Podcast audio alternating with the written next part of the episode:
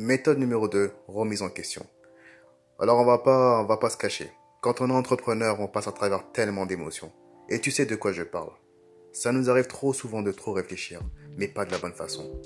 Mais en soi, ce n'est pas mauvais, au contraire. Il faut le faire, mais de la bonne façon.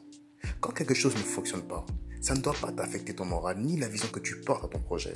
Tu dois au contraire comprendre ce qui ne va pas pour mieux l'anticiper.